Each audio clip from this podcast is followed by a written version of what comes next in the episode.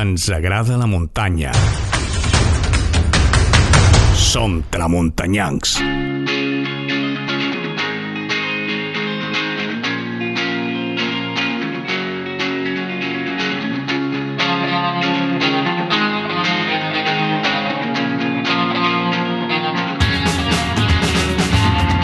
Amics, amigues, benvinguts a Tramuntanyancs. Encetam el mes de novembre amb la vista posada en el cel, a veure, a veure si d'una vegada arriba la pluja i en l'aigua omplim torrents, gors, embassaments i que els aquífers s'omplin d'aigua i que els pous i les fonts i els vellons tornin a brollar donin pas al cicle de l'aigua i a l'espectacle inigualable d'una muntanya amb olor terra banyada.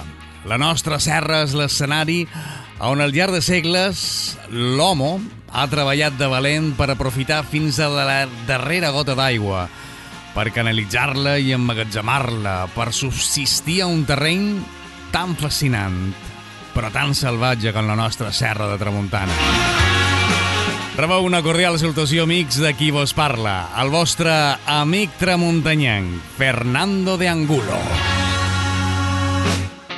Aquí comença el programa número 19 del nostre podcast de muntanya, de la muntanya mallorquina, el nostre punt de trobada per conèixer, debatre i aprendre qüestions relacionades amb la nostra afició muntanyanca, perquè ens agrada la muntanya i no ens basta sortir a caminar. Volem més, volem fer activitats, volem desenvolupar lo nostre a la muntanya.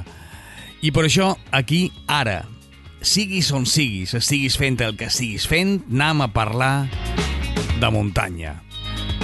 Avui, tramuntanyancs, parlarem de fonts, de fonts de Tramuntana i de fonts de Mallorca, de la corolla que va empènyer a un home, Andreu Morell, a fer una web per parlar i donar a conèixer les fonts i de la que aquest dies fa ja 10, a, fa 10 anys que en gaudim. Com totes les coses extraordinàries, això va sorgir quasi per casualitat i d'una idea petita va néixer una realitat immensa. El que coneixem els que coneixem la web Fons de Tramuntana i que gaudim i consultam el seu contingut, sabem de la feinada que hi ha al darrere i quasi el viram que el que és avui aquesta enciclopèdia virtual sobre fons no hagués estat possible sense moltes hores d'estudi, preparació i recerca, i de l'esforç, de l'esforç que suposa la feina de camp, pujant, davallant i recorrent camins, tiranys i passos de muntanya i del pla. Una magnífica obra reconeguda més enllà de la nostra illa i que tampoc hagués estat possible sense la participació d'altres dos entusiastes de les fonts, Mario Fontan Endrino i Pedro Fidel Castro. Sense ells dos, Andreu probablement no hagués pogut arribar a analitzar i documentar les 1.671 fonts que trobam a la web, de les que 972 són de mina i 271 del tipus canat, a més d'uns 400 broix naturals que juntament amb diferents ufanes i degotissos conformen aquesta obra magna, sense antecedents, un inventari bestial de fonts fet amb rigor i amor a la terra i a l'aigua. Avui vos oferim un programa que és fruit de la fortuna. I m'explic. El 17 de novembre de l'any 2020, l'any passat, ara fa just un any, vaig contactar amb Andreu Morell per comentar-li que estava donant-li voltes això que ara tu escoltes, el podcast de Tramuntanyancs, i que necessitava comptar amb ell, amb la seva col·laboració. Sense pensar-s'ho me va dir que sí, que seria un honor per ell col·laborar per a difondre la riquesa històrica de la muntanya mallorquina. Però hi havia un petit entrebanc. En unes poques setmanes, Medalla Andreu havia de ser sotmès a una important intervenció quirúrgica i això segurament el mantindria un temps fora de lloc. Però, tanmateix, com que el programa estava en la seva fase inicial, pues, no hi havia cap pressa.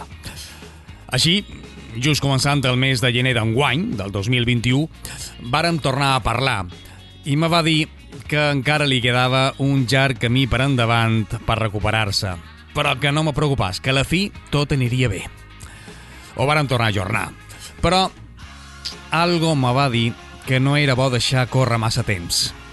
I així li vaig proposar fer una entrevista per via telemàtica, ja que la seva salut no era bona i que i li vaig dir que no es preocupàs per les dificultats per parlar molt de temps seguit, eh, ni per la tossina que tenia per la seva malaltia, perquè la tècnica ja faria la seva feina. I així va ser. Li vaig enviar un guió de lo que podríem parlar perquè ell li donàs forma i, i ens van posar a fer feina. Enregistràrem quasi dues hores d'Andreu parlant de fons i no havien passat ni 15 dies des de la nostra darrera conversa quan vaig rebre un missatge de la seva filla on me deia que Andreu s'havia mort. En aquell moment resonava dins meu aquelles darreres paraules que Andreu me va dir a l'entrevista i que després els seus companys d'aventura m'han corroborat. El projecte s'havia fet perquè quedàs per sempre a disposició plena dels mallorquins. Era un projecte amb vocació de futur, un llegat per a tots nosaltres, i per això me vaig posar mans a la feina, perquè fos possible la seva garantia de supervivència. Així vaig estar parlant amb la seva família, al temps que, i amb el seu vistiplau, vaig contactar amb la Universitat de les Illes Balears, per tal de que una institució de prestigi, independent i amb una clara orientació cap a la recerca i la divulgació del coneixement i la cultura fos la depositària i garant de que l'obra de les fonts seguiria per sempre al nostre abast. I així va ser. Ràpidament varen tenir la resposta entusiasta i la plena disposició del Servei de Biblioteca i Documentació de la UIP, amb Miquel Pastor, el seu director, que juntament amb el responsable de digitalització i accés obert, Eduardo del Valle, es varen afanar per garantir que no es perdés ni un sol bit de tota aquella informació i que passés a integrar-se a la Biblioteca Digital de les Illes Balears, un fet que serà realitat d'aquí a ben poc temps i per la qual cosa estan fent feina de valent des de la UIP i que a més tot nosaltres els hi hem d'agrair. I per la part que a mi em tocava, a més, havia que començar a donar sortida a aquelles hores de conversa amb Andreu. Però per fer un programa sobre les fonts i, i més en aquelles circumstàncies, ah, ho tenien que arrodonir. I així vaig contactar amb els altres dos culpables de Fons de Tramuntana. Eh, vàrem recollir les seves impressions sobre la seva participació al projecte i, com a resultat de tot això, ben barrejat, ha sortit el document sonor que vos convit a escoltar a continuació. La història de les fonts de Tramuntana, de Mallorca, de la nostra història.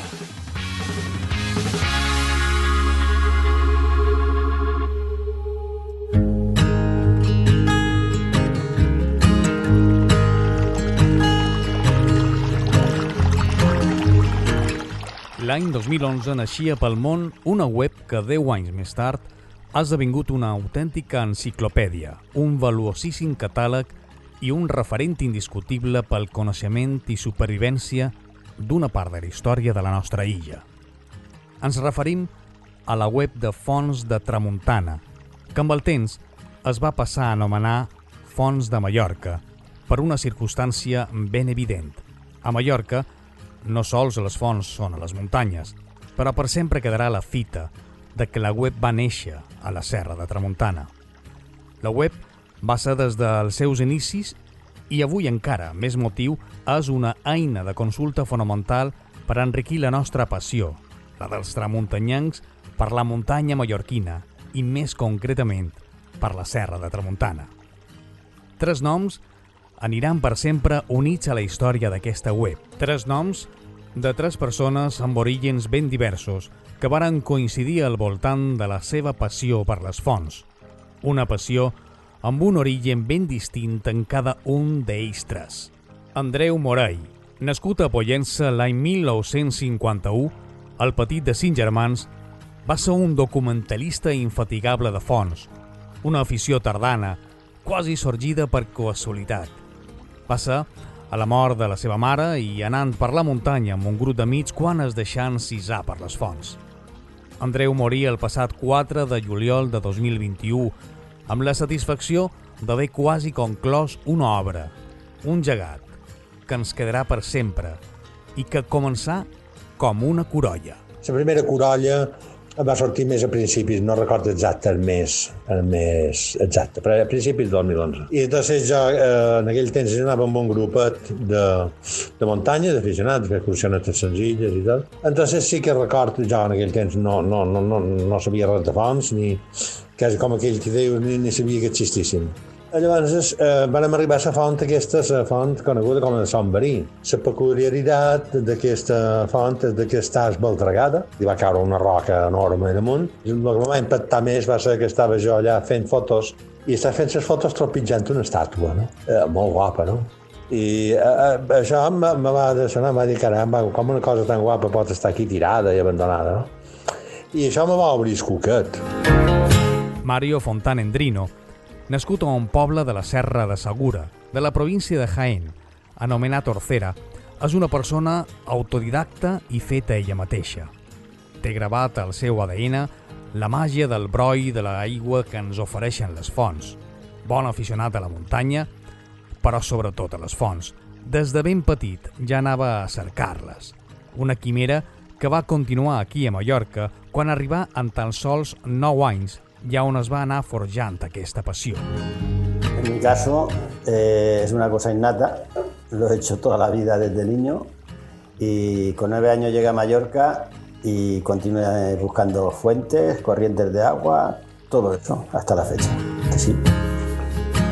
Pedro Fidel Castro, llicenciat en Geografia a la UIP i màster en Avaluació, Planificació i Gestió d'Espais Litorals. És aficionat a l'estudi de les fonts d'ençà 2009. A més, és un entusiasta de la història de Son Cervera. És especialista en el segle XIX i, sobretot, en el desenvolupament i conseqüències de la pesta de l'any 1820 i, perquè no podia ser d'una altra manera, també ho és de la toponímia. És el més instruït acadèmicament de tot tres i va ser arran de la seva primera feina, un cop acabats els estudis universitaris, quan va descobrir l'encisador món de les fonts que va plasmar en un treball de recerca. Jo va ser una cosa més dels estudis que vaig fer. Jo vaig fer la llicenciatura de Geografia i quan la vaig acabar m'ha sortit, l'oportunitat de fer catàlegs de patrimoni relacionats amb l'aigua en general, per, per la Direcció General de Recursos Hídrics. I de tot allò que vaig veure les primeres vegades que vaig fer el catàleg, el que més me va agradar, ja que m'ha cridat més l'atenció van ser les fonts, i a partir d'aquí, fins i tot quan se van acabar els contractes i bé de la conselleria per gestar ampliar catàlegs, no vaig poder estar de, de seguir cercant fonts i, i disfrutar fent les visites i fent fotos i ficant informació de tot tipus. A poc a poc, a dins cada un d'ells anava creixent la petita llavor de la web. En el cas d'en Mario va ser una evolució natural, quasi des del seu ADN. En el cas d'en Pedro Fidel, com l'evolució o especialització natural de la seva formació com a geògraf. I en el cas de Andreu Morell, com una explosió molt sobtada, a la vegada coordenada, ja que va ser ell, precisament, el que donà vida i forma aquella idea que li rondava pel cap. Ja va començar mentalment a tenir un disseny, ja llavors ja jo no m'imaginava mai que hi hagués quasi 2.000 fonts, ja me pensava que n'hi hauria 80 o 100, una cosa així. Però bueno, tenies idea de fer una fitxa de cada un, no? I posar-ho a internet i, i ja mentalment en una sèrie de dies ja vaig fer, pues, per exemple, que havia de distribuir per municipis i segurament per, per comarques i tal, no? Dependia de el que trobaria, si només, en trobava, només hi havia 30 fonts, la cosa seria més fàcil perquè amb una llista se fa. No? I la primera font que jo vaig anar a fer fotos i un dibuix que quan ho veig ara eh, me, me posa a riure, però al principi feia molt de fallos, va ser la font de. Bueno, en mi caso me llama un amigo y me dice que me están haciendo la competencia con lo de las fuentes aquí en Mallorca, que yo no había publicado nada nunca, pero él sabía de mi afición. Y me pasó el contacto de, de Fonte Tramuntana, de Andreu, yo llamé a Andreu y le dije que si quería información de las fuentes de Mallorca y lo primero que me dijo, yo no pago información. Le dije, yo no quiero que me paguen, yo que quiero que veas lo que tengo, si te sirve, pues adelante, lo coges. Y ahí empezó. Jo, si t'he de dir la veritat, no me'n record exactament com, com me vaig posar en contacte amb ells dos. Ells dos ja eren, la web ja existia, estic segur, sí, ja, web ja devia existir, i això és un tema que m'interessava molt. I jo suposo que vaig ser jo que segurament els vaig escriure per demanar qualque dubte o per fer qualque informació, i a partir d'aquí van veure que m'encantava la informació que ells tenien, jo també vaig trobar que podia oferir coses i me van arribar a posar d'acord per, per jo posar el meu gra d'arena a la web.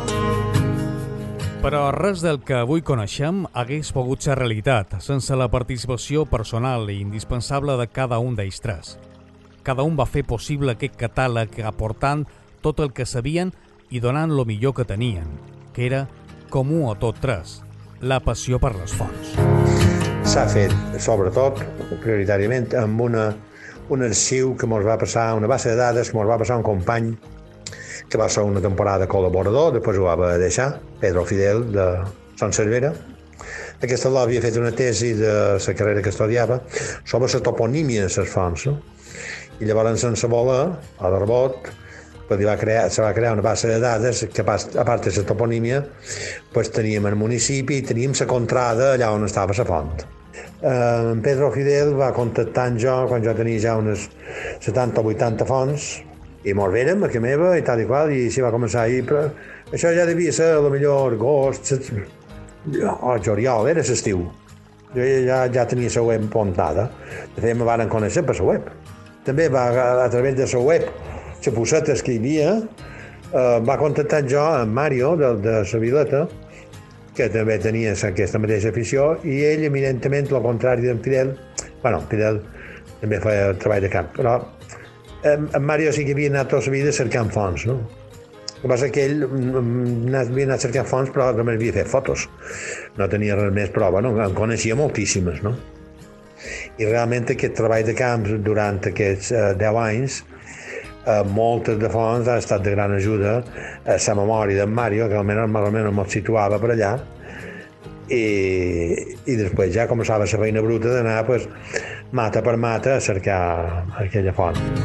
Yo el conocimiento de, que tenía de la sierra y de las fuentes que ya conocía. Yo tenía aquí un archivo de más de 400 o 500 fuentes. En archivo, en foto y papel. Más 200 o así que me perdieron aquí, las quise digitalizar y me perdieron los negativos y me quedé sin esas. Pero bueno, todo el conocimiento lo tengo en la cabeza. Y... Jo, per la meva part, crec que va ser una mica Sí, ells ho tenien molt ben organitzat, però crec que jo vaig intentar posar la meva forma d'organitzar la informació i sa...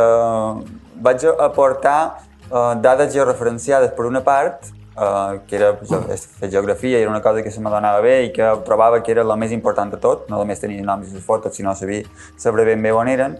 I per una altra part, um, una part que ells tenien molt en compte, però que millor jo tenia un poc més d'experiència, que era l'arxivística. Ells cercaven molta informació de bibliografia, eren molt capaços i molt bons cercant informació en el camp i xerrant amb la gent, però jo tenia una miqueta més d'experiència a l'hora d'anar als arxius i cercar informació.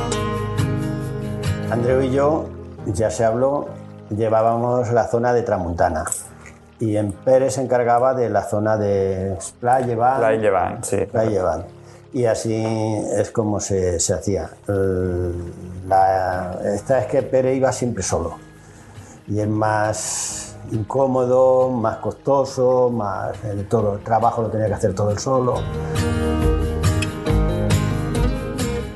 Andreu va anar a demanar ajuda a les institucions públiques, però tot va esdevenir en una gran decepció. Cap institució va estar a l'alçada.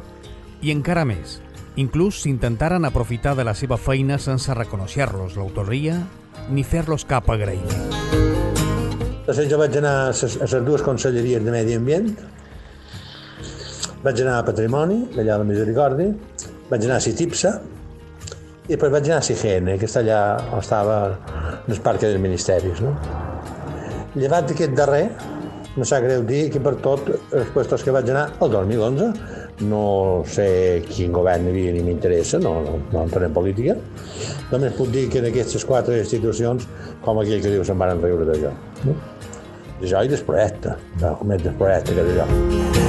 Nos- sí, nosotros cuando nos llamaron del Consejo querían todo a cambio de nada. No, es que quisiese el dinero, eh, pero nosotros, ya que da- tra- das tantas horas de trabajo y tantos años de trabajo, leche, estás pagando a un señor para que te haga eso. Pues yo, yo lo único que les dije, yo he tenido tanto de gasto de, esto, de máquinas, de foto, ahí tengo un armario lleno de cámaras y eso. Y digo, yo me he gastado unos 8 o 9 mil euros en, en los 8 años, 9 años que llevamos en eso. Sin contar gasolinas y comida No, que te juntamos todo, gasolina, Bueno, un poco todo, 1600, 1700 del túnel y no, lo querían todo por el morro.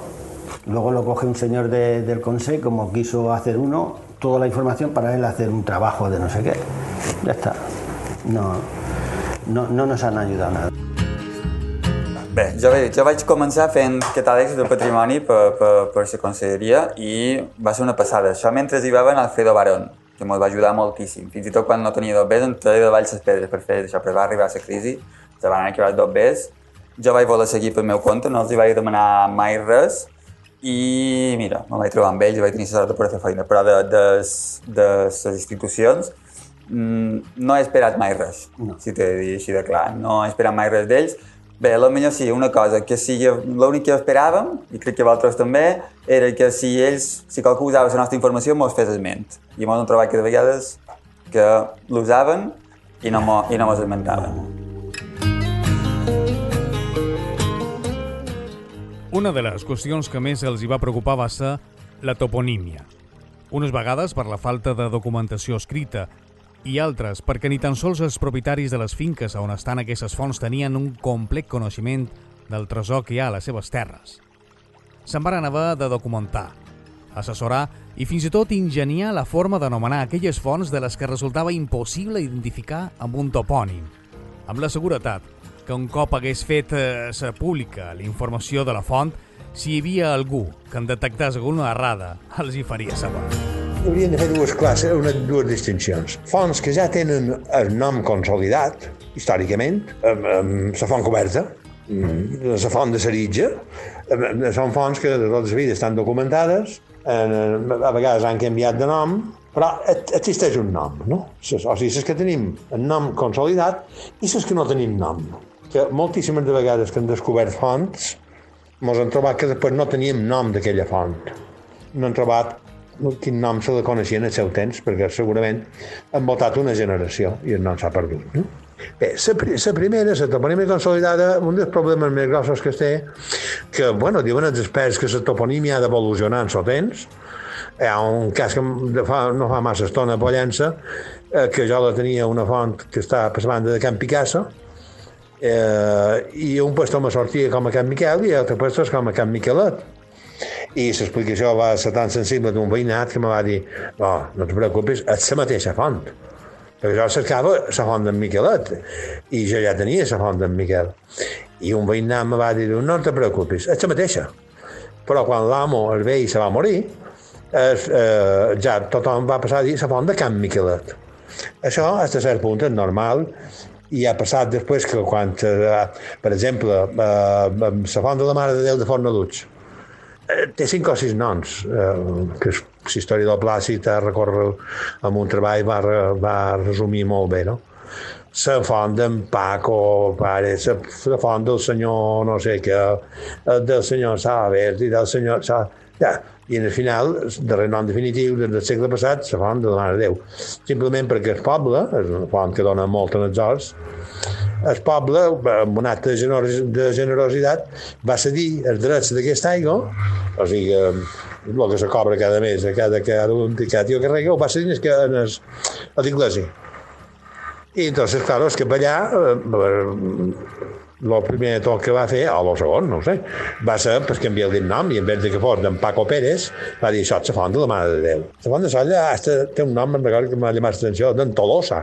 Ja dic, qui, qui devia ser aquest Tolosa?